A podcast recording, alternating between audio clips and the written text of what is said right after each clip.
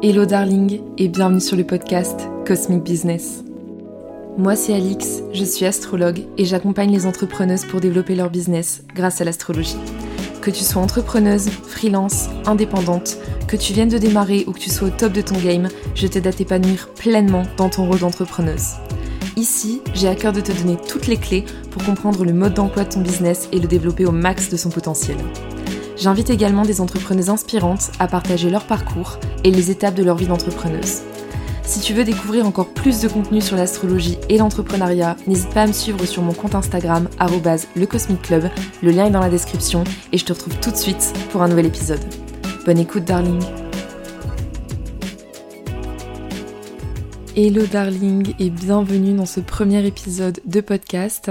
Je suis ravie de vous retrouver aujourd'hui sur ce nouveau format qui va me permettre euh, plus de créativité, plus de spontanéité. Si vous me suivez sur Instagram, vous savez que la mise en place de ce podcast, c'est une idée qui est là depuis longtemps, mais que j'ai décidé de monter en une semaine. Donc du coup, ça a été un peu rock'n'roll en termes d'organisation, mais je suis là. Donc aujourd'hui, c'est un épisode qui va parler de mon histoire personnelle, de mon parcours professionnel, et mon but, c'est vraiment de mettre un maximum de contexte derrière qui je suis, pourquoi je fais ce métier aujourd'hui et comment je peux vous accompagner au mieux. Avant de rentrer dans le vif du sujet, je voulais vous expliquer un peu ce qui m'a poussé à créer le podcast. Déjà parce qu'en fait j'avais envie d'un autre canal qu'Instagram pour pouvoir créer du contenu. J'aime bien cette idée de créer du contenu sous différentes formes et euh, je commence un peu à me lasser d'Instagram pour être honnête. C'est vraiment une plateforme avec laquelle j'ai une relation love-hate dans le sens où j'apprécie passer du temps sur Instagram. Ça me plaît énormément de pouvoir parler, échanger avec mes clientes, mes abonnés, avec d'autres entrepreneuses et ça me nourrit vraiment de ouf. Mais à côté de ça, je me sens assez limité euh, dans la valeur ajoutée que je peux transmettre à travers mon contenu, dans l'espace que j'ai pour m'exprimer, parce que je trouve que même si voilà, il y a des carousels euh, de 10 slides, je trouve que ça reste euh, assez limité pour parler d'un sujet qui est aussi vaste et complexe que l'astrologie. Ce qui m'embête aussi, c'est cette sensation d'avoir pas beaucoup ou pas assez d'impact, parce que moi je passe énormément de temps à préparer mon contenu, et derrière j'ai l'impression que je dois rester toujours sur quelque chose de plus ou moins accessible pour que tout le monde puisse consommer le contenu. Donc je vais jamais vraiment en profondeur sur certains sujets, donc ça me limite parfois parce que j'ai l'impression que je crée du contenu pour que ça soit accessible pour tout le monde, et en même temps j'ai l'impression du coup de rester sur quelque chose de très basique, et ça ça m'embête un peu, parce que tout le monde n'a pas les mêmes, le même niveau en astrologie. Et donc si je veux parler de concepts qui sont plus poussés à une audience qui n'a pas toujours les bases ou les bonnes bases, ça peut s'avérer plus compliqué. Mon but aussi à travers le podcast, c'est de pouvoir créer un format qui soit moins travaillé en amont. Euh, voilà, pour moi le podcast c'est vraiment un super moyen de le faire parce que je peux vraiment juste sortir mon micro, aborder le sujet qui me plaît sans contour, sans avoir besoin de passer trois heures en amont sur euh, de la forme en fait, plus que du fond. Et ça, ça me plaît aussi. Et puis mon expérience avec Instagram, le seul canal sur lequel euh, je suis aujourd'hui, je la ressens parfois comme une contrainte plutôt qu'un plaisir dans le sens où j'ai vraiment envie de renouer avec l'aspect ludique et créatif de créer du contenu sur un format différent avec le podcast qui soit pas pour moi contraignant dans le sens où il n'y a pas d'algorithme, je me sens moins pressurisée parce que je trouve qu'avec Instagram il y a beaucoup cette notion d'algorithme, etc. Pour moi, ouvrir le podcast, c'est une formidable opportunité de pouvoir échanger avec plus de transparence, de pouvoir aller plus en profondeur sur certains sujets, de pouvoir aborder des choses qui me tiennent davantage à cœur sans avoir la sensation de préparer mon contenu en amont pendant des heures et je trouve que ça me ressemble beaucoup plus. Aussi, à travers le podcast, c'est cette idée de pouvoir créer encore plus de proximité avec mon audience, de pouvoir vraiment établir du lien de manière plus authentique et transparente. Et en même temps, j'ai quand même envie d'inspirer les autres à travers ce que je crée. Et d'ailleurs, je pense que ça a toujours été un de mes mantras. J'ai envie d'être inspirée et inspirante pour les autres et d'une certaine manière, je pense que je peux l'être. Mais j'ai toujours eu tendance à mettre en avant davantage mon travail, alors que je pense que mon mindset, ma perspective, ma vision peut être aussi inspirante pour beaucoup d'entrepreneurs et c'est ce que j'ai envie de vous partager aussi ici. Voilà, maintenant que j'ai fini d'expliquer en long, en large, en travers pourquoi j'ai décidé d'ouvrir ce podcast, on va peut-être pouvoir passer au fond du sujet. Et pour me présenter davantage, moi c'est Alix, j'ai presque 25 ans, j'aurai 25 ans dans deux semaines. Je suis passionnée d'astrologie depuis que j'ai 14 ans, je vis à Lille avec ma sœur et mes chats. Euh, je suis scorpion, ascendant cancer, j'ai ma lune en sagittaire. Et en dehors de l'astro, j'aime voyager, j'aime cuisiner, euh, j'adore échanger sur le monde, sur la vie, apprendre de nouvelles choses, j'aime danser, j'aime chanter, même si je chante très très mal. J'aime aider les autres aussi dans leur propre chemin de vie. On ne choisit pas son métier par hasard, n'est-ce pas? Donc euh, voilà, j'aime euh, accompagner les autres, me rendre utile. Euh, j'aime cette notion de service aussi, ça me plaît beaucoup. Et en même temps, tout l'aspect entrepreneurial me parle beaucoup aussi, mais je reviendrai sur ça peut-être un peu après. J'ai grandi dans une famille super capricorne, donc je me sentais assez différente d'eux quand j'étais enfant parce que euh, voilà, j'étais avec euh, des personnes qui sont très très saturniennes, donc euh, le devoir, les responsabilités, les exigences, le besoin de, de faire des choses aussi, c'est-à-dire d'être tout le temps dans une forme d'action et du coup de, de, persévérance aussi, ce qui correspond pas du tout à mon propre caractère. Moi, j'adore m'amuser, j'ai un stellium en maison 5, j'ai vraiment besoin de fun, j'ai besoin de découvrir des choses, d'expérimenter la vie, j'aime bien la nouveauté. Donc je suis pas trop dans ce truc de lenteur, au contraire je suis quelqu'un d'extrêmement rapide, trop parfois même, et je peux avoir tendance justement à ne pas m'imposer de règles. La discipline c'est le truc avec lequel j'ai le plus de mal, la régularité c'est pareil.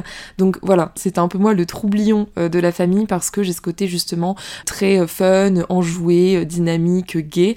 Non pas que ma famille soit hyper boring parce que c'est pas du tout le cas, mais c'est plutôt je me revois en fait des fois annoncer à des proches des trucs que j'ai envie de faire.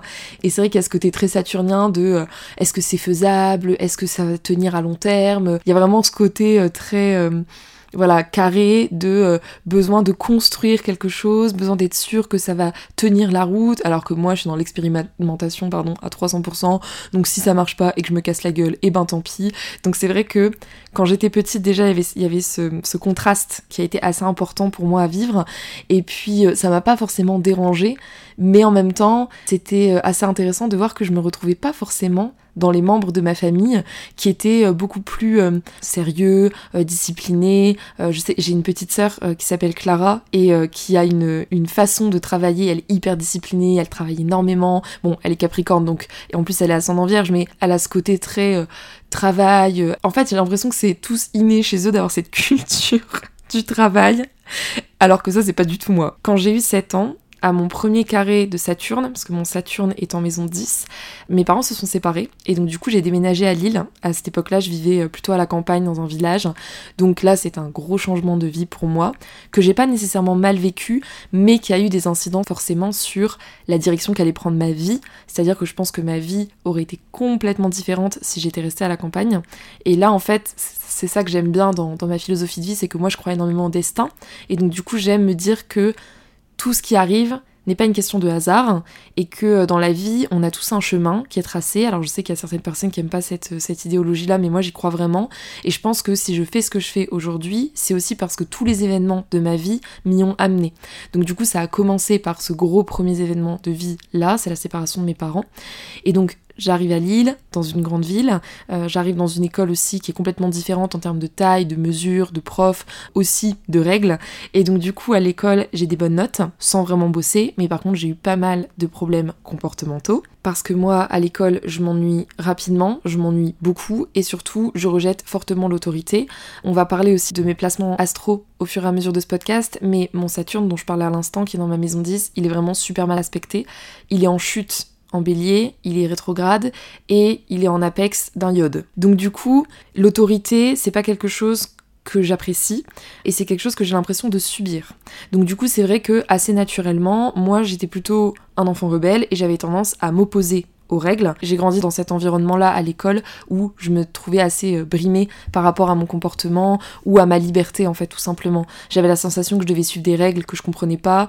Je m'ennuyais assez facilement et donc du coup un enfant qui s'ennuie, bah, c'est un enfant qui est agité, c'est un enfant qui a tendance du coup à faire des bêtises et moi c'est un peu mon cas.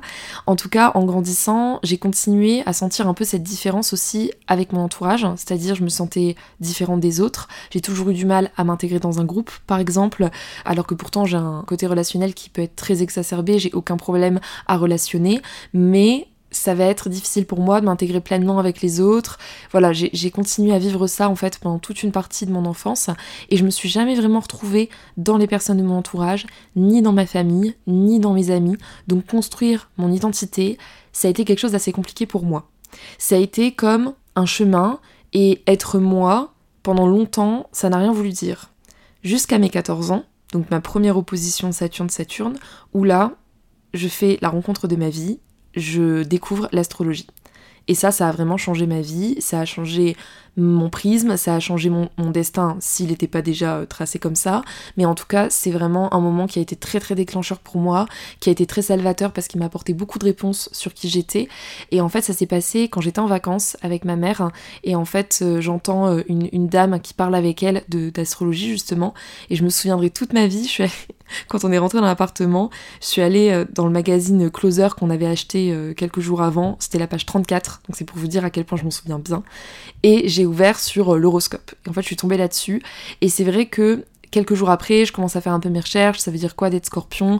À cette époque-là, j'ai pas beaucoup de moyens parce que j'ai 14 ans, euh, j'ai pas d'accès forcément à internet et donc du coup, je commence à m'intéresser à l'astrologie et à m'intéresser surtout à mon signe parce que ça me permet de mieux me comprendre et surtout que quand je lis la description du scorpion, je m'y retrouve à 3500%. Donc en fait, à ce moment-là, il y a vraiment une phase d'éveil pour moi parce que je me dis, c'est fou de me retrouver autant dans cette description alors que moi-même, ça fait 14 ans que je suis sur cette terre et j'arrive pas à trouver ni à définir qui je suis. Donc ce moment-là, il est très important pour moi, il est très important dans la construction de mon identité et il est très important pour la suite de mon aventure personnelle. Et donc du coup, ce qui est assez intéressant, c'est que j'ai continué au fil des années à nourrir ça. Au début, ça a été avec mes proches, c'est-à-dire commencer à chercher leurs signes, à trouver des définitions de ce signe, à voir à quel point ça collait ou pas. Bon, turns out que ça collait à 300%, donc du coup ça continue à renforcer euh, ma croyance qu'effectivement l'astrologie ça pouvait être quelque chose de très très tangible. Et donc du coup j'ai commencé vraiment comme ça à m'intéresser à l'astrologie pour faire un saut dans le temps euh, par rapport à mes études. Moi après mon bac j'ai décidé de partir en école de commerce international parce que je voyage depuis que je suis toute petite et j'avais vraiment envie de conserver ça parce que pour moi le voyage c'est la liberté. Donc j'avais envie d'allier travail et plaisir et du coup de pouvoir continuer à voyager tout en travaillant. Et déjà à cette époque, je savais que j'étais pas faite pour les 5 semaines de congés payés et le reste du temps être enfermée dans un bureau. C'est un format qui m'a jamais plu, euh, qui m'a jamais attiré et qui ne me plaira et ne me conviendra jamais. Je pense que j'ai toujours eu ce côté très euh, free spirit et j'ai toujours eu besoin de faire les choses par moi-même, pour moi-même et d'être vraiment dans ce côté aucune contrainte, full liberté et besoin vraiment d'expérimenter par moi-même. Et il y a ce côté aussi autorité que je rejette assez naturellement. Donc je vais en parler après, mais c'est vrai que arriver dans le monde du travail, ça a été, ça a un peu compliqué. Mais du coup, euh, voilà, à ce moment-là, je décide de faire ce choix, de partir en école de commerce, parce que pour moi, c'est un moyen de continuer à voyager tout en travaillant, et je me dis que comme ça, je vais pouvoir continuer à vivre de ma passion et allier un peu les deux. Sauf que je prends conscience en me mettant à voyager, on va dire, euh, par moi-même, parce que je voyage depuis que je toute petite, donc il y a quand même ce côté où les codes du voyage, je les ai. Maintenant, c'est toujours différent quand tu te mets à voyager seul, quand tu voyages aussi très jeune, parce que j'ai fait mon premier voyage en solo, j'avais 18 ans, euh, je suis partie vivre en Thaïlande pendant plusieurs mois, et donc du coup, cette expérience-là, elle m'a complètement renforcée dans l'idée qu'effectivement c'était ce que je voulais vivre. C'est-à-dire que moi, rentrer en France, ça a été très très compliqué pour moi. Ça a été une période où j'ai dû me réadapter ça a été plutôt lourd et ça a été assez intense. Et moi, pendant un an, je me réveillais tous les matins et je pensais à y retourner. Donc ça a été vraiment un moment aussi clé dans ma vie où je savais, à partir de ce moment-là, ça a été comme un, voilà, c'était, la dernière pierre à l'édifice qui m'a permis de comprendre que complètement, j'étais pas du tout formatée pour travailler de manière naturelle et du coup, j'avais envie d'expérimenter ça. Donc les années passent, euh, je suis en licence de commerce international, du coup j'ai l'opportunité de continuer à voyager, je pars en Argentine, euh, et donc là c'est une nouvelle expérience qui est encore différente, mais à ce moment-là, je prends aussi conscience, et ça avait déjà commencé avec le voyage en Thaïlande, que ce que j'aime dans le voyage, c'est surtout la sensation de liberté que ça me procure, mais que si je voyage pour le travail, je ne ressentirai pas vraiment cette liberté. Parce qu'il y a toujours cette sensation de contrainte. C'est-à-dire que certes, je suis dans un format de voyage, donc je peux expérimenter des choses. Maintenant, c'est toujours plus ou moins on va dire, euh, ombragé par cet aspect de j'ai quand même des responsabilités, j'ai quand même des choses à faire, euh, j'ai quand même ces contraintes et ces obligations professionnelles, et du coup, assez vite, je me rends compte qu'en fait, ça va pas le faire parce que c'est pas ce à quoi je m'attendais. Il y avait un décalage entre la vision que je m'en faisais et ce que ça sera vraiment. Et du coup, à ce moment-là, je décide que finalement, je m'oriente pas forcément au bon endroit. Le commerce, en plus, ça me plaît moyen. Euh, je vais être assez honnête. J'ai pas forcément envie d'être acheteuse. J'ai pas forcément envie de travailler full en marketing.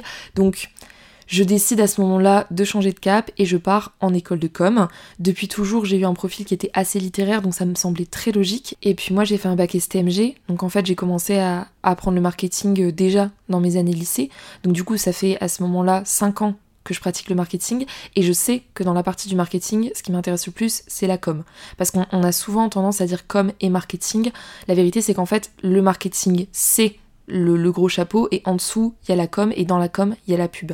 Donc du coup moi je sais que dans le marketing ce qui m'intéresse c'est la com et dans ma troisième année de licence on a tout un cours de marketing digital qui se porte vraiment sur aussi la création euh, de produits, euh, tout cet environnement euh, et je me rends compte que c'est l'étape qui me plaît le plus dans le processus marketing et donc du coup je me dis c'est sûrement plutôt quelque chose qui va me convenir donc je décide un peu comme ça honnêtement de partir en com. Cet été-là, donc juste avant de rentrer en com, je vais me reconnecter complètement à ma créativité parce que je fais des rencontres, notamment une rencontre qui a été importante pour moi. Et donc en fait, là, à ce moment-là, je découvre vraiment la direction artistique. Et donc il y a un gros questionnement sur mon parcours parce que je me dis, t'es en train de t'engager sur un an de com, enfin sur deux ans même parce que je partais sur un master, alors qu'en réalité là tu te rends compte que tu es quelqu'un d'hyper créatif, que c'est quelque chose que j'avais complètement laissé tomber depuis des années parce que tout simplement je l'avais pas nourri, hein, donc euh, c'est ma faute, mais j'avais pas du tout pris conscience à quel point c'était fort chez moi et à quel point j'avais un talent par rapport à ça. Et donc du coup, c'est vrai que ça m'a ça m'a amené à me poser beaucoup de questions et je me suis dit mais en fait, est-ce que la com c'est une bonne idée? Est-ce que vraiment tu t'es redirigé au bon endroit? Sauf qu'à ce moment-là, l'école est déjà payée et du coup, je décide de me dire bon, tu sais quoi? J'y vais, je tente, au pire je fais qu'un an et on verra l'année prochaine. Donc je décide quand même de partir en com en me disant on verra où ça me mène et si finalement je me rends compte que c'est vraiment pas ce que je veux faire, j'ai toujours l'option de partir en école d'art par exemple. À ce moment-là, du coup, pendant ma première année euh, d'école de com, ça se passe plutôt pas mal. Franchement, j'ai vécu une année assez cool. En termes de stage, j'ai découvert l'univers startup cette année-là parce que je suis partie bosser pour une entrepreneuse qui avait importé le concept Runway en France. Donc moi, j'ai commencé à travailler dans cette startup-là. Honnêtement, c'était intéressant de voir le, système startup, comment ça fonctionne, euh, de travailler aussi pour une startup qui fonctionne bien. Mais par contre, le stage en lui-même euh, m'a beaucoup ennuyé. C'était vraiment des tâches basiques de com et je m'ennuyais vraiment euh, pas mal. Donc du coup, j'ai décidé après ça de partir sur autre chose. J'étais pas forcément voilà, j'avais pas forcément accroché avec cette expérience-là. Et donc, le stage se termine. Et à la fin de mon année scolaire, j'apprends qu'en fait, ils vont ouvrir une branche de créa dans mon école. Et donc là, du coup, j'ai été hyper contente parce que je me suis dit, mais attends, c'est génial, parce qu'en fait, tu voulais aller dans un domaine qui soit beaucoup plus artistique et créatif. surtout que bon, je sortais d'un stage où je m'étais quand même pas mal ennuyée, donc c'est sûr que niveau créativité, j'étais retombée vraiment à zéro.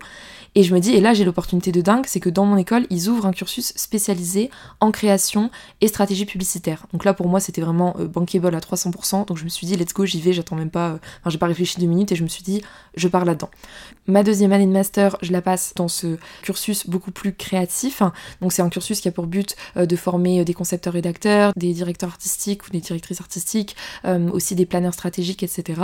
Et donc moi j'ai toujours été intéressée par l'univers de la direction artistique, j'ai toujours aimé la photo, et ce que j'aimais dans la photo, c'était justement la création d'univers, c'est-à-dire de pouvoir réaliser ce que j'avais euh, imaginé de manière conceptuelle, mentalement. Donc ça m'intéressait énormément, et du coup je me suis vraiment voilà, je suis vraiment partie là-dedans et c'était devenu un peu mon dada, c'était devenu ma deuxième passion. Euh, j'ai commencé à faire de la photo, j'ai commencé à faire des portraits créatifs, j'ai commencé vraiment à m'investir à ce niveau-là et à essayer de trouver des moyens de m'exprimer créativement parlant et du coup je me suis beaucoup plus amusée.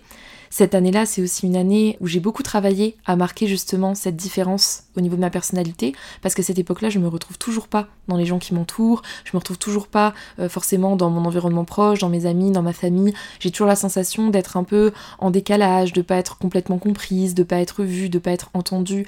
Et pendant des années, l'astrologie m'a servi un peu de pratique doudou pour ça aussi, parce que ça m'a vraiment réconfortée, ça m'a permis de comprendre davantage qui j'étais, et ça m'a surtout aidé à ne pas chercher l'approbation des autres sur qui j'étais. C'est-à-dire que je décide de pas laisser aux autres la possibilité de me définir, mais plutôt de découvrir qui moi je suis pleinement et de m'attacher à ça plutôt qu'à ce que les autres peuvent dire de moi. Et donc ça, ça a été extrêmement euh, intéressant dans la façon dont j'ai forgé ma personnalité, c'est que c'est vraiment venu de l'intérieur parce que je me retrouvais pas dans mon environnement extérieur. Donc avec le temps, l'astrologie a continué à me suivre bien évidemment. Et à cette époque-là d'ailleurs, je me mets à faire des thèmes astro comme ça parce que voilà, en soirée, j'ai l'étiquette de la meuf astro, euh, j'ai des nanas qui commencent à venir me parler et ça, ça a commencé comme ça en fait. Euh, où un jour il y a une nana en soirée qui m'a dit mais, mais moi, si tu veux, je te paye pour tout ce que tu es en train de me dire là, j'ai trop envie d'en savoir plus. Et donc du coup, c'est parti parti un peu comme ça. Donc je commence à côté, en mode hobby, passion, à faire des lectures de thème astral. Mais à cette époque-là, pour moi, c'est vraiment juste un, je vais pas dire un side business parce que c'est vraiment un, mot fort pour ce que je faisais, mais c'est vraiment un truc qui me, fait plaisir, euh, je suis contente, ça me parle, et donc du coup, euh, voilà, je fais ça à côté et ça me plaît énormément. Donc cette deuxième année, du coup, pour revenir sur ça, je travaille beaucoup euh, sur ma différence justement et je décide de l'utiliser comme une force et de la mettre en avant. Et je me mets à utiliser vraiment ça euh, comme une force aussi au niveau identitaire, c'est-à-dire que je me définis aussi un peu différemment, j'ai envie d'être euh, reconnue beaucoup plus comme une créatrice, comme une artiste. Et d'ailleurs je me mets à, postuler aussi pour travailler dans des bureaux de tendance parce que c'est quelque chose qui me plaît énormément, tout ce qui est innovation, tout ce qui est avant-gardiste, ça me parle. Et donc j'ai envie de travailler aussi dans les codes de la mode, dans les codes du design, tout ça c'est des, des environnements qui me nourrissent et qui me plaisent beaucoup. Et donc du coup, je cherche à me créer un univers et à définir mon identité au travers de mes réalisations créatives. Donc cette année-là, c'est une année qui est vraiment assez portée sur au niveau identitaire, comment est-ce que je me situe, où est-ce que je vais professionnellement parlant, et donc tout ça, ça se met en place et ça commence à infuser. Cette année-là, c'est aussi une année où je suis identifiée HPI, ça veut dire au potentiel intellectuel, et en fait c'est euh, ce qu'on appelle une neurodivergence, ça veut dire que j'ai un, système euh, neurologique qui fonctionne différemment. Euh, ça veut pas dire que je suis plus intelligente ou moins intelligente que quelqu'un d'autre, ça veut juste dire que je fonctionne différemment. Donc j'ai une pensée par exemple en arborescence, ça veut dire qu'une idée me donne 5 idées, qui me donne 5 idées, qui me donne 5 idées, donc niveau repos mental, c'est pas toujours ça.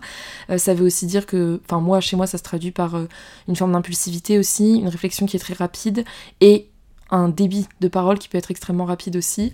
Là, j'essaye de faire des efforts parce que je suis sur le podcast et j'ai envie que vous arriviez à suivre ce que je dis. Mais de manière générale, quand on me rencontre, le premier truc qu'on dit, c'est euh, tu parles super vite. Et je le sais, mais pour moi, c'est mon débit euh, de parole naturel. Et c'est parce qu'en fait, euh, comme dans mon cerveau, ça va très vite, en fait, le langage suit aussi avec. Donc cette année-là, c'est super intéressant parce que j'ai un cours avec un prof de design et euh, ma prof de master à cette époque-là, elle me dit euh, j'aimerais bien que tu ailles le voir à la fin du cours et que tu discutes avec lui parce que je suis sûre qu'il peut te trouver un stage. Et donc du coup, je vais le voir, on se met à parler et en fait, au fur et à mesure de la discussion, il me regarde et il me dit euh, mais t'as été diagnostiqué Alix, non? Et en fait, c'est un designer qui a l'habitude de travailler avec des personnes qui sont par exemple autistes Asperger, qui comme moi sont HPI ou bien qui font partie du spectre du trouble autistique. Donc du coup, il a l'habitude des personnalités euh, qui sont neurodivergentes. Et en fait, lui, il a tout de suite compris que moi, j'en faisais partie, mais moi, je ne le savais pas à ce moment-là. Et donc, du coup, on s'est mis à parler un peu de ça. Mais c'est vrai que je suis ressortie de, cette conversation un peu troublée parce que sur le coup, euh, moi, j'étais surtout venue en fait pour qu'on parle d'un stage et j'ai pas trop compris pourquoi il avait abordé ça. Et c'est vrai que ça m'a pas sur le coup, ça m'a un peu interpellée, ça m'a pas choqué, mais je me suis demandé pourquoi il m'avait dit ça. Le lendemain, je vois ma prof de master et euh, on a une discussion et elle, elle me dit euh, je pense que ça vaut quand même le coup de, passer le test parce qu'elle dit je pense que ça peut expliquer beaucoup de choses par rapport à tout ce que tu as vécu, par rapport à, au fait que tu te positionnes différemment des autres, par rapport à cette hypersensibilité que tu as. Et donc du coup sur ces conseils, je décide de passer le test, mais avant de le faire, comme j'ai pas envie je dirais d'être déçu ou je sais pas comment expliquer dans quel état on se trouve à ce moment-là mais c'est très ambivalent parce que j'ai pas envie euh, d'avoir cette forme de, de, supériorité de me dire ah mais si peut-être. Et c'est parce que en fait je connaissais pas du tout ce que c'était euh, le fait d'être HPI et que je comprenais pas réellement les tenants les aboutissants. Mais toujours est-il que à ce moment-là je décide d'imprimer une feuille sur laquelle euh, il se trouve une liste en fait des de alors j'aime pas dire ça de symptômes euh, qui pourraient expliquer qu'un enfant est HPI et j'décide de la glisser à ma mère sans lui dire ce que c'est et de lui demander de cocher tout ce qui correspondait à qui j'étais quand j'étais euh, quand j'étais enfant. Et sur 24 je crois points elle en a coché 17 donc du coup je me dis ok ça vaut quand même le coup de, de voir un peu ce qu'il en est et du coup, je décide d'aller passer le test. Et euh, en passant le test, il en ressort qu'effectivement c'est mon cas. Et qu'en plus de ça, j'ai une tendance au TDA, donc qui est le trouble. Euh, ah, je, le retiens jamais. J'oublie toujours le D, ce qui est hyper, ce qui est hyper en plus révélateur de quand t'as un TDA. Euh, c'est le trouble déficitaire de l'attention. Voilà, désolé, ça a été un peu long. Le trouble déficitaire de l'attention. Donc ça veut dire que t'as des problèmes de concentration, t'as des problèmes de mémoire, on peut voir à l'heure actuelle, et euh, t'as des, petites difficultés, des fois t'as de l'impulsivité dans la manière dont t'agis, tu réagis, etc. Bon, c'est pas 100% mon cas, mais voilà.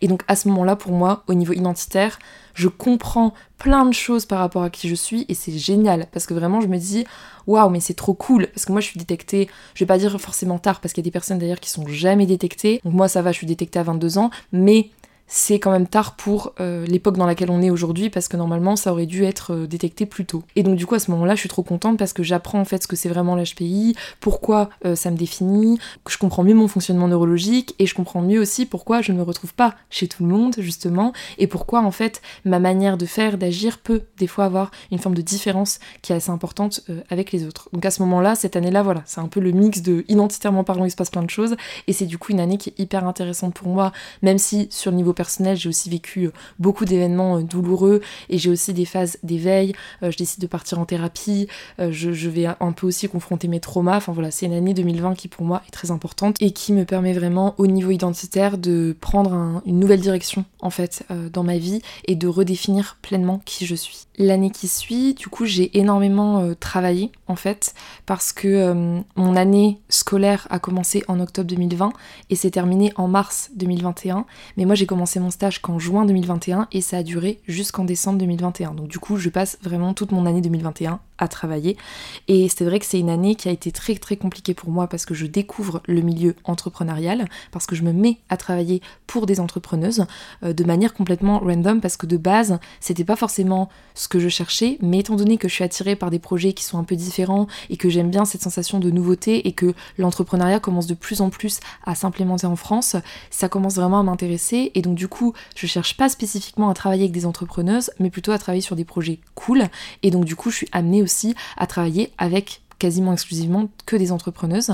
Donc pendant mes périodes de stage ou à côté, je me mets à travailler avec euh, quatre entrepreneuses différentes sur cette même année, avec différents projets qui sont à des stades différents aussi de leur aventure entrepreneuriale, mais je subis très vite cet environnement assez malsain et je trouve des points similaires en fait euh, qui ne me plaisent pas du tout dans la façon dont l'entrepreneuriat et enfin l'environnement entrepreneurial en fait en tant que tel, je me rends compte que c'est complètement euh, éloigné de la réalité. C'est-à-dire qu'au début, tu rencontres des nanas qui portent des super projets, t'as l'impression d'être à fond dans cette vibe de euh, girl boss un peu, de ce truc de euh, on va aller décrocher les étoiles, de ce côté très friendly aussi, parce que comme on est peu à travailler avec elle main dans la main, forcément, t'as ce rapport de proximité qui s'instaure très très vite.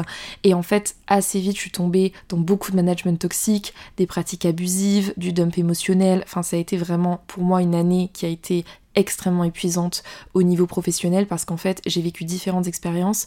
J'ai commencé avec un premier stage où carrément je suis partie le premier jour de mon stage. On avait commencé à bosser déjà avant ensemble et en fait ça s'est passé très très mal donc j'ai fini par, euh, couper tout de suite et me dire c'est pas possible parce que je rentre chez moi j'ai des crises d'angoisse, c'est clairement euh, pas possible du tout. Donc au début on est sur effectivement du management toxique. Euh, donc pour moi, ce que j'appelle du management toxique, c'est euh, ce côté euh, très friendly que je vais mettre en place avec toi, mais par contre, je peux être aussi extrêmement autoritaire hein, et dur. Donc en fait, il y a un côté où t'as vraiment l'impression que ton manager, à la fois, ou ta manager, ou en tout cas la personne avec qui tu travailles, c'est ton ami, mais en même temps, c'est pas ton ami. Donc ça crée un climat très confusant, et c'est pas parce que toi, tu l'instaures, c'est parce que l'entrepreneuse l'instaure avec toi. C'est-à-dire que c'est un peu comme ces startups où on te dit, ouais, nous, on fait baby foot, happy hours, euh, tous les jeudis, etc. En fait, ça crée ce climat hyper convivial, comme si vous alliez super bien vous entendre, ça va être super, elle veut que tu fasses vachement partie de l'aventure, elle veut que tu t'impliques à fond avec elle et tout, mais en fait, derrière ça, elle, elle vit aussi sa propre aventure entrepreneuriale qui peut être difficile à gérer des fois, et toi, tu deviens le punching ball émotionnel de tout ça. Donc, il y a ce problème-là. Ensuite, il y a le problème de la pratique abusive, c'est-à-dire qu'il n'y a pas, en fait, pour elle, et quand je dis elle, c'est elle avec un S, parce que j'ai travaillé avec toutes ces femmes-là et que ça s'est reproduit à chaque fois, malgré le fait qu'elles viennent d'environnements différents, qu'elles travaillent sur des projets différents et qu'elles soient complètement euh, voilà, d'âge différent. Enfin, elles ne se ressemblent pas du tout dans leur profil, dans leur projet, dans l'étape dans laquelle elles sont euh, du processus entrepreneurial. Et pourtant, je retrouve exactement les mêmes problématiques. Et en en parlant avec d'autres amis à moi, je me rends compte qu'elles vivent la même chose avec des entrepreneuses avec qui elles travaillent. Donc là, je me dis, ok, il y a un vrai problème de fond. Donc pour revenir sur les pratiques abusives, à ce moment-là, c'est des cols à pas d'heure. Euh, ça va être des messages le week-end, ça va être euh, des obligations de faire des choses sur le week-end, alors qu'en réalité t'es censé être en off. Euh, ça va être contrôler tes heures aussi. limite, t'es pas, pas sur du pointage. Te faire des remarques si tu pars à l'heure où t'es censé partir, alors qu'en réalité, euh, ben, c'est l'heure qui est inscrite sur ton contrat, et sans vouloir rentrer dans les détails, parce que moi je suis pas trop à chipoter pour ce genre de choses, mais juste moi je viens et je travaille le nombre d'heures que je suis payée, et ça me paraît normal. Et donc en fait, tu te prends des réflexions parce que t'es soi-disant pas assez impliqué, alors qu'en fait tu te donnes corps, corps et âme pour le projet, mais c'est juste que la personne en face, en fait, elle veut limite que tu fasses plus qu'elle. Donc il y a pas mal de choses comme ça. Euh, il y a aussi euh, ce côté où euh, voilà, il y a beaucoup de dump émotionnel. Donc tu vis un peu sur les humeurs de l'entrepreneuse avec laquelle tu travailles. Ça c'est extrêmement toxique parce que si elle est dans un bon jour, que ça se passe bien, elle est super friendly avec toi, elle fait ce, truc hyper convivial de on est copines, elle va te raconter sa vie perso, elle va t'expliquer ses problèmes, elle va t'emmener luncher. Enfin ça va être genre vous êtes les meilleurs amis du monde. Mais par contre si demain tu fais une erreur ou qu'il y a un problème, là elle va tomber dessus et là tu vas te faire défoncer. Donc en fait, moi j'ai vécu ça avec différentes personnes et sur l'espace d'un an, donc ça a été assez lourd. Il y a aussi cette notion, euh, je dirais, assez euh, dure en fait des fois de... Elle en attend trop de toi en fait. Elle en attend trop de toi parce que pour elle c'est un effort énorme de te payer parce que du coup, ben, elle a l'impression que euh, c'est de l'argent qui est pas pour elle, ou c'est de l'argent qui est pas investi directement dans son entreprise, alors qu'en fait, ça l'est. Mais juste, du coup, c'est un peu comme un pari sur toi. C'est-à-dire qu'elle décide de te payer alors que tu es en stage, hein, donc elle te paye des clopinettes, très clairement. Mais ce qu'elle te paye, ça lui semble énorme. Et donc du coup, toi, tu dois devenir euh, la, personne à tout faire en fait. C'est-à-dire qu'il faut que tu gères, que tu répondes à ses mails, euh, il faut que tu sois présente sur Instagram pour répondre à tout le monde H36, euh, il faut que tu t'occupes de ton boulot en a daily basis, il faut que tu lui répondes dès qu'elle te demande un truc. Enfin, en fait, c'est vraiment ce côté hyper pressurisant de t'as un max de responsabilités. Et moi, j'en ai carrément une d'entre elles qui m'a dit Ouais, c'est un stage, mais ici, c'est comme si c'était un CDI. Hein. Donc, grosso merdo, euh, je t'ai fait signer un contrat de stagiaire, mais pertinemment, moi, ce que j'attends de toi derrière, c'est que tu t'impliques comme si t'étais en CDI. Et donc, ça, c'est là que tu te rends compte qu'il y a quand même un problème. Donc, j'ai vécu ça euh, pendant un moment, et puis euh, la difficulté aussi à se remettre en question, à écouter l'autre. C'est-à-dire que quand t'es entrepreneuse, tu bosses pour toi-même. Donc, t'aimes pas qu'une personne que t'engages, elle vienne te dire, écoute, je pense que ce que tu fais, c'est pas une bonne idée, ou je pense que là, il y a un petit problème de communication entre nous, ou non, non, en fait, elle, elle rentre dans, le principe que elle, c'est l'entrepreneuse, donc c'est elle qui décide, et toi, tu fais. Donc t'es vraiment dans ce rôle d'exécutante dans lequel t'as énormément, énormément, et même parfois beaucoup trop de responsabilités. Et en même temps, ben, si toi tu commences à revenir vers elle en lui expliquant, enfin en tout cas c'est mon expérience, hein, euh, si tu reviens vers elle en lui expliquant, bah écoute, moi ça ça me convient pas, euh, là est-ce qu'on pourrait pas améliorer ça, et est-ce que, est-ce que tout de suite c'est non, euh, je suis pas d'accord, donc c'est assez lourd parce que toi tu peux rien changer et en fait t'arrives dans un état où tu subis. C'est-à-dire que moi, il y a des jours où en fait j'ai déjà fait des, des, gaffes, des erreurs, comme tout le monde, dans, mon travail, et où en fait euh, ma boss en face, peu importe l'entrepreneuse que c'était, elle va le prendre hyper bien, parce qu'elle est dans un bon jour, mais par contre le lendemain, elle va venir m'embêter et elle va venir me comment me je vais me faire euh, littéralement harceler par message et me faire engueuler comme du poisson pourri pour des erreurs qui sont complètement minimes voire même insignifiantes ou juste pour me dire pourquoi ça ça a pas avancé alors qu'elle sait pertinemment la charge de travail que j'ai vu que c'est elle qui me l'impose. Donc du coup, J'arrive dans cette phase où ça commence à être compliqué, je fais un premier stage qui se passe pas bien, j'arrête, je pars faire un autre stage qui a été aussi très compliqué à vivre, euh, qui a été assez euh, long pour moi, avec pareil beaucoup de responsabilités, euh, des personnes qui viennent et qui partent aussi vite qu'elles sont arrivées parce que le climat est clairement pourri et super toxique. Et puis en plus, ce que tu vis aussi dans ces moments-là, c'est zéro reconnaissance pour ton travail ou pour ton implication ou bien ça vient avec parcimonie. C'est-à-dire que des fois ça va être Ah merci d'avoir fait ça, t'es la meilleure parce que là elle est dans le mode friendly. Mais par contre quand elle passe dans le mode démon, entre guillemets, euh, là c'est t'es une merde, tu sers à rien et ce que tu fais c'est de la merde. Donc toi tu dois naviguer comme ça et en fait moi j'ai eu une première expérience, deuxième expérience, une troisième expérience et en fait arrivé à la quatrième expérience, là je commence à vraiment me dire ok c'est plus possible, il y a vraiment un problème de fond et donc forcément je me remets en question tout de suite. C'est-à-dire que je me dis mais comment c'est possible, pourquoi ça m'arrive, je comprends pas, parce que moi je m'implique énormément dans mon travail, et donc je comprends pas pourquoi à chaque fois je suis mise face à des périodes où je vis des choses extrêmement challengeantes, extrêmement pressurisantes, autant au niveau de la santé mentale que physique, que de ma santé émotionnelle, parce qu'au niveau bien-être émotionnel, moi je faisais des crises d'angoisse assez régulières, j'étais dans des états où mon système nerveux était complètement flingué, où j'avais peur de recevoir des messages le week-end, moi il y en a carrément que je bloquais le week-end parce que j'avais peur qu'elle m'appelle ou qu'elle m'envoie des messages. Donc c'est dire à quel point je suis dans un climat très tendu au niveau de mon travail.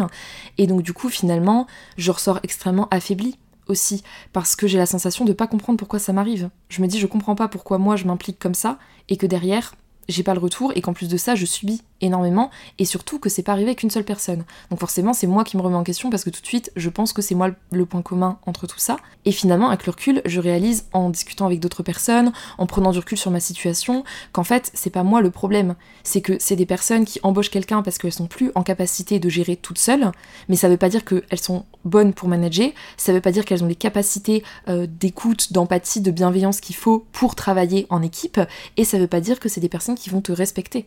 Donc en fait, tout ça, ça m'a vraiment affecté, ça a pris du temps à monter, mais à la fin j'ai fini par comprendre que toutes ces expériences en fait elles me poussaient surtout à me lancer moi-même. Parce que j'avais pas du tout envie euh, de partir en entreprise, ça me plaisait pas. Et puis de toute façon, euh, le métier que j'avais choisi, euh, à la base, je voulais être quand même directrice artistique ou travailler dans la com, donc dans tous les cas, ça me convenait pas. J'avais testé le milieu startup, ça me plaisait, mais il n'y a pas forcément de besoin créatif dans une startup up de manière générale, à part sur de la création de contenu, mais bon, à l'époque, c'était pas encore non plus à 300% quelque chose qui était hyper important. Et troisièmement, j'avais pas forcément non plus besoin, envie de me relancer dans une aventure avec une entrepreneuse parce que bah déjà j'avais peur, euh, j'étais flippée, j'étais stressée et j'avais pas du tout envie de revivre ce cauchemar parce que pour moi ça a été une année de cauchemar au niveau professionnel parce que j'avais l'impression que à chaque fois il y avait comme cette forme de ok j'arrête cette expérience qui est pourrie, c'est pas grave, je reste optimiste, je garde la foi, je vais trouver quelque chose de mieux, c'est parce que c'est pas aligné avec moi, je vais trouver quelque chose qui ira mieux et en fait l'expérience d'après recommence et c'est pire en pire. Donc j'en viens à me dire mais en fait toutes ces expériences est-ce qu'elles te pousseraient pas justement à te lancer toi-même? Parce que là, il n'y a aucun format qui te convient. T'es parfaitement consciente que travailler pour quelqu'un, ça fonctionne pas forcément non plus avec toi. Il y avait plus beaucoup d'options qui s'offraient à moi, en fait. Et donc c'est à ce moment-là que je décide de prendre cette décision hyper importante de me lancer. Je comprends en fait que c'est peut-être le destin et que toutes ces expériences, elles sont pas arrivées par hasard et que finalement si j'ai expérimenté ça, c'est peut-être aussi pour comprendre qu'en fait, moi, mon vrai chemin, c'est d'entreprendre moi-même. C'est pas de travailler pour quelqu'un. Et à ce moment-là, du coup, je me dis, ok, je pense que c'est ce que je vais faire et je décide de me lancer. Et j'ai choisi l'astrologie et pas la com parce qu'en fait, pour moi, c'était à ce stade-là devenu ce que je voulais vraiment faire. C'est-à-dire que j'avais adoré euh, la com, j'aimais toujours la créa, mais en fait, le fait d'être astrologue et créatrice de contenu, parce que je savais que j'allais me lancer sur Instagram, ça permettait d'allier un peu tout ça. C'est-à-dire ça permettait d'allier toutes les skills que j'avais en com, ça permettait d'allier aussi tout le côté créa, euh, puisque justement bah, je pouvais faire de la créa de contenu, et en même temps euh, ça me permettait de m'exprimer pleinement personnellement et puis d'exercer ma passion. Donc pour moi c'était vraiment la solution idéale, et donc ça n'a pas été facile. Je me suis pas lancée en me disant mais c'est génial, je me lance, je vais faire mon métier passion, je suis ravie. Non, pas du tout. Moi, je suis dans un état d'esprit où je suis extrêmement faible, où je me sens très très mal, où je me sens extrêmement vulnérable, où j'ai pas encore digéré toutes les expériences qui viennent de, m'arriver. Donc euh, j'y vais, mais vraiment à petits pas. C'est-à-dire que j'y vais à tâtons. Les premiers mois, je me lance comme ça, un peu naïvement, en pensant que ça va marcher tout seul. Donc euh, je fais un peu de contenu, mais sans trop. Bon, forcément, ça marche pas comme ça. Surtout qu'entre temps, il y a le Covid qui est passé. Donc les codes d'Instagram ont beaucoup évolué et la plupart des entreprises devaient avoir une présence digitale pour communiquer avec leur audience parce qu'on était confinés. Donc du coup, ça a vraiment changé et révolutionné la façon dont les marques communiquent de manière digitale. Et donc du coup, moi j'avais un peu sous-estimé ça et j'étais vraiment toujours sur ce truc de non, mais je vais poster un peu puis ça va venir euh, tout seul pas du tout, ça n'a pas marché comme ça. Donc cette première année, je décide de la consacrer vraiment à créer ce que je veux faire. Donc au début, je me lance sous un premier nom, forcément ça prend pas des masses. Et puis je décide de tout changer. Donc un matin de mars, je me lève, comme une ouf m'a piqué, et c'est là que j'ai l'idée de créer le Cosmic Club. J'ai fait appel à une première graphiste qui m'a fait un logo, mais qui m'a pas fait euh, de de charte graphique, donc du coup je me retrouve en fait avec un logo qui me plaît de ouf, mais qui par contre, bah je sais pas comment l'utiliser, c'est-à-dire que j'ai pas de couleur en fait, j'ai pas, pas de typo, j'ai rien. Donc là, en termes de création de contenu, ça devient un petit peu compliqué. Et du coup, finalement, je me dis, euh, ça va pas le faire, j'aime pas ce que ce que c'est, etc. En parallèle, moi, je suis partie vivre quelques mois en Indonésie parce que j'avais envie de changer d'air. Ça faisait plusieurs euh, années que j'avais pas pu voyager, alors que j'étais habituée à voyager plusieurs fois par an. Donc du coup, j'avais envie d'une autre expérience. Et donc je pars à Bali et j'avais vachement envie de travailler aussi sur mon business là-bas. Euh, c'était pour moi un peu un, un, fresh start et ça me propulsait un peu dans la vie que j'avais envie de vivre. Non pas que Bali était mon idéal de vie, mais plutôt que j'avais envie, voilà, d'expérimenter ce que ça pouvait être de travailler en voyageant, etc. Sauf qu'arrivé là-bas, j'ai vécu des expériences qui ont été assez compliquées, euh, j'ai été assez euh, traumatisée au niveau euh, personnel et ça s'est pas bien passé. Donc en fait, j'ai pas pu réellement m'investir dans mon projet autant que j'aurais aimé et en fait, je suis rentrée finalement quelques mois plus tard à Lille, un peu bredouille sur cette sensation d'échec parce que je me suis dit en fait moi je suis partie dans le but de construire quelque chose, de commencer à créer, de réfléchir, de voilà pour moi c'était ce côté je vais être inspirée par le fait d'être ailleurs et de prendre une grosse bouffée d'oxygène pendant plusieurs mois parce que j'en avais vraiment besoin vu que ça faisait longtemps que j'étais pas partie. Et finalement ça s'est pas du tout passé comme ça. Donc quand je rentre à Lille en septembre en août ouais août septembre je me sens euh, un peu abattu. Je sais plus trop quoi faire. Et puis euh, ma bête noire, c'est la création de contenu, parce que j'ai toujours pas de charte graphique. Donc je fais appel à une deuxième graphiste qui me fait un logo. J'en discute avec elle et je propose qu'elle prenne la partie social media, donc elle s'occupe de la création de contenu, mais juste sur euh, la forme. Et euh, on commence à travailler ensemble, sauf que ça se passe pas bien. Et donc en fait, à 2-3 jours du lancement, elle m'envoie ce qu'elle a fait. ça correspond pas du tout à mes attentes. c'est pas du tout qualitatif. Je vois que c'est quelqu'un qui est absolument pas sérieux, c'est-à-dire qu'elle respecte pas ses engagements. Il y a des erreurs sur ce qu'elle m'envoie alors que c'est pas dans le fichier original. Enfin, je me rends compte qu'en fait, je vais pas pouvoir travailler avec elle parce que ça se passe pas comme je voudrais et que surtout, que moi en fait, euh, j'ai vraiment attendu longtemps. Euh, il y a eu des problèmes de communication qui ont fait que finalement, elle m'envoie tout à deux jours de mon lancement et il a rien qui va. Donc là, du coup, je suis obligée de reporter le lancement. Je me retrouve encore une fois face au pied du mur et je me dis, mais c'est pas possible. J'ai, je me dis, mais qu'est-ce qui pourquoi? Pourquoi ma vie pro est si compliquée? Et finalement je décide de go bold. Et en fait je me dis tu sais quoi? Tu veux faire les choses bien tu veux avoir de l'impact tu veux toucher un maximum de personnes et ben investis et donc à ce moment-là, je décide de passer par une brand designer. Donc du coup, euh, j'investis euh, pas mal d'argent dans mon branding et je décide de créer avec elle. Donc sur deux mois, on part en fond, en très en profondeur sur ma stratégie, euh, sur qui j'ai envie de toucher, comment. on a choisi tout ensemble, les couleurs, les typos. Enfin franchement, on a vraiment fait un travail de fond qui a été énorme. Et en est sortie la première identité visuelle du Cosmic Club qui me rendait super fière. Mais le temps de faire tout ce travail, en fait, j'ai dû repousser du coup mon premier lancement janvier. Donc du coup voilà, on est le 1er janvier 2023, je lance officiellement le Cosmic Club sur Instagram. le compte était déjà créé, il y avait déjà eu des posts, mais entre guillemets là c'est vraiment le. ça part vraiment à cet instant-là. Et donc les premiers mois se passent très bien. En avril, euh, je décide de me repositionner pour être axée un peu plus bien-être parce que la première DA que j'ai prise est très axée disco, elle est très colorée, euh, je vomis un peu des couleurs à force de travailler dessus. Donc je décide de partir sur une DA qui est beaucoup plus neutre. Donc euh, je me suis repositionnée à ce moment-là. Et puis finalement, en juillet, là, il y a une étape où vraiment je décide de faire une pause parce que je suis en train de me remettre en question sur pour qui j'ai envie de travailler et qui j'ai réellement envie d'accompagner. Et c'est à ce moment-là que vient cette idée d'accompagner les entrepreneuses, parce que je me rends compte que déjà j'ai commencé à faire des thèmes business et honnêtement ça me fait deux fois plus triper que mes thèmes classiques. À côté de ça, les personnes que je reçois en consulte, la plupart d'entre elles, c'est déjà des entrepreneuses, donc il y a comme un espèce d'indice euh, qui traînait là pour moi que, que j'ai pas forcément su voir au premier abord.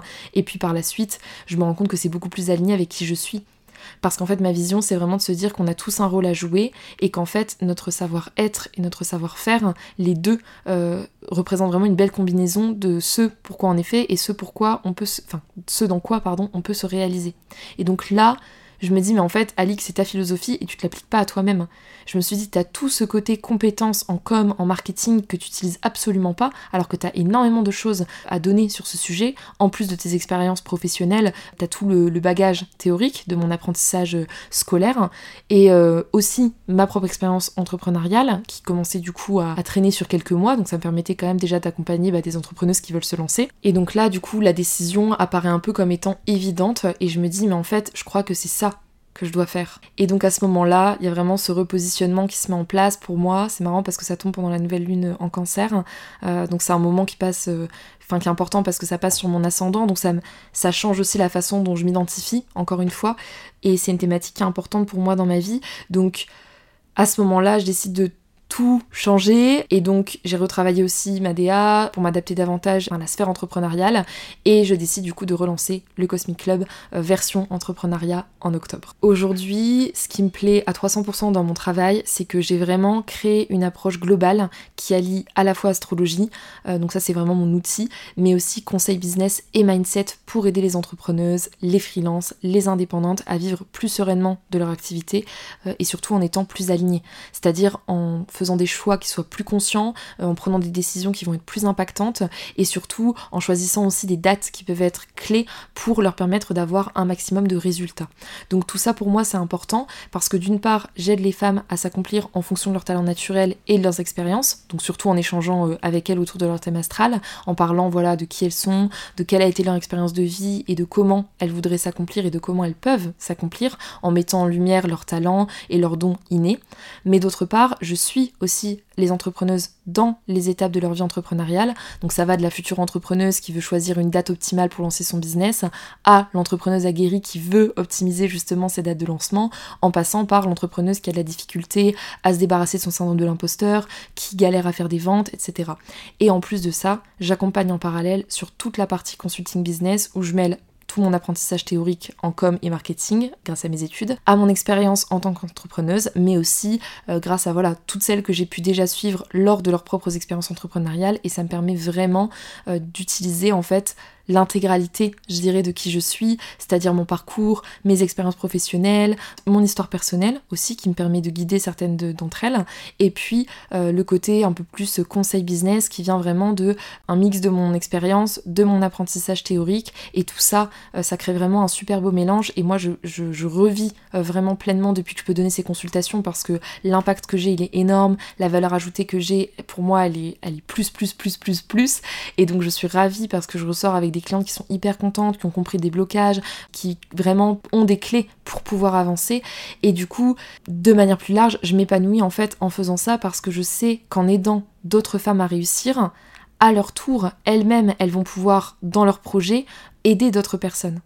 Et donc du coup, ma philosophie, c'est vraiment de pouvoir contribuer à l'impact qu'elles ont en les aidant avec mes outils. Et pour ça, j'utilise la base de mon, de mon métier, c'est quand même ça, l'astrologie. Donc aujourd'hui, si je devais résumer ce que je fais, je dirais que j'aide les entrepreneuses à s'accomplir, à vraiment optimiser et développer leur business au maximum de son potentiel, et aussi trouver comment est-ce qu'elles peuvent vivre leur entrepreneuriat de manière plus alignée, en comprenant où sont leurs blocages et en les aidant euh, de manière plus théorique avec euh, des clés importantes à avancer euh, sur leur parcours entrepreneurial et à pouvoir s'ouvrir de nouvelles portes, décrocher de nouvelles opportunités et tout simplement créer un business qui fonctionne.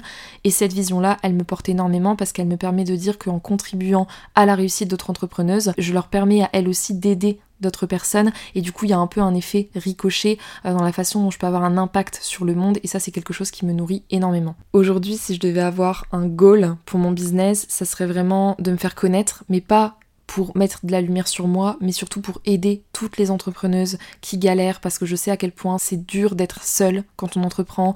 Euh, le fait que vendre sur Instagram, et eh ben en fait c'est un métier en tant que tel et que donc quand t'es entrepreneuse et qu'en plus tu décides de vendre sur les réseaux, ça peut être extrêmement compliqué. Donc moi je suis aussi là pour apporter une forme de sérénité, pour trouver des solutions aussi aux problèmes et mon but ça serait vraiment de pouvoir expliquer à quel point l'astrologie peut aider à ça. Euh, et, c'est vraiment ce que je m'apprête à faire euh, dans les prochains mois au travers de mon contenu sur Instagram. C'est ce que je m'apprête à faire dans le podcast aussi en invitant des entrepreneuses en mêlant astrologie et business en parlant de comment est-ce que l'astrologie peut aider à faire tout ça. Et ça, c'est vraiment ce qui me remplit de joie. Et je suis vraiment heureuse parce qu'aujourd'hui, j'ai la sensation que je suis exactement là où je dois être. Et c'est une croyance qui est profondément ancrée en moi depuis longtemps. Mais je me sens vraiment alignée maintenant parce que je sais que ma contribution pour les autres, elle va être vraiment impactante et qu'aujourd'hui, j'ai toutes les clés, moi, pour pouvoir aider les autres. Et ça, c'est quelque chose qui me satisfait énormément. Et voilà, darling, on arrive à la fin de ce premier épisode. J'espère qu'il t'aura plu. On se retrouve maintenant tous les mercredis à midi sur Cosmic Business pour un nouvel épisode. Merci darling de m'avoir écouté. Si cet épisode t'a plu, n'hésite pas à noter le podcast sur la plateforme de ton choix et à commenter ou partager cet épisode pour me soutenir. Pour suivre toutes les actualités du podcast et découvrir davantage de contenu astro business, suis-moi sur Instagram @lecosmicclub. Le lien est dans la description et on se retrouve la semaine prochaine pour un nouvel épisode. À très vite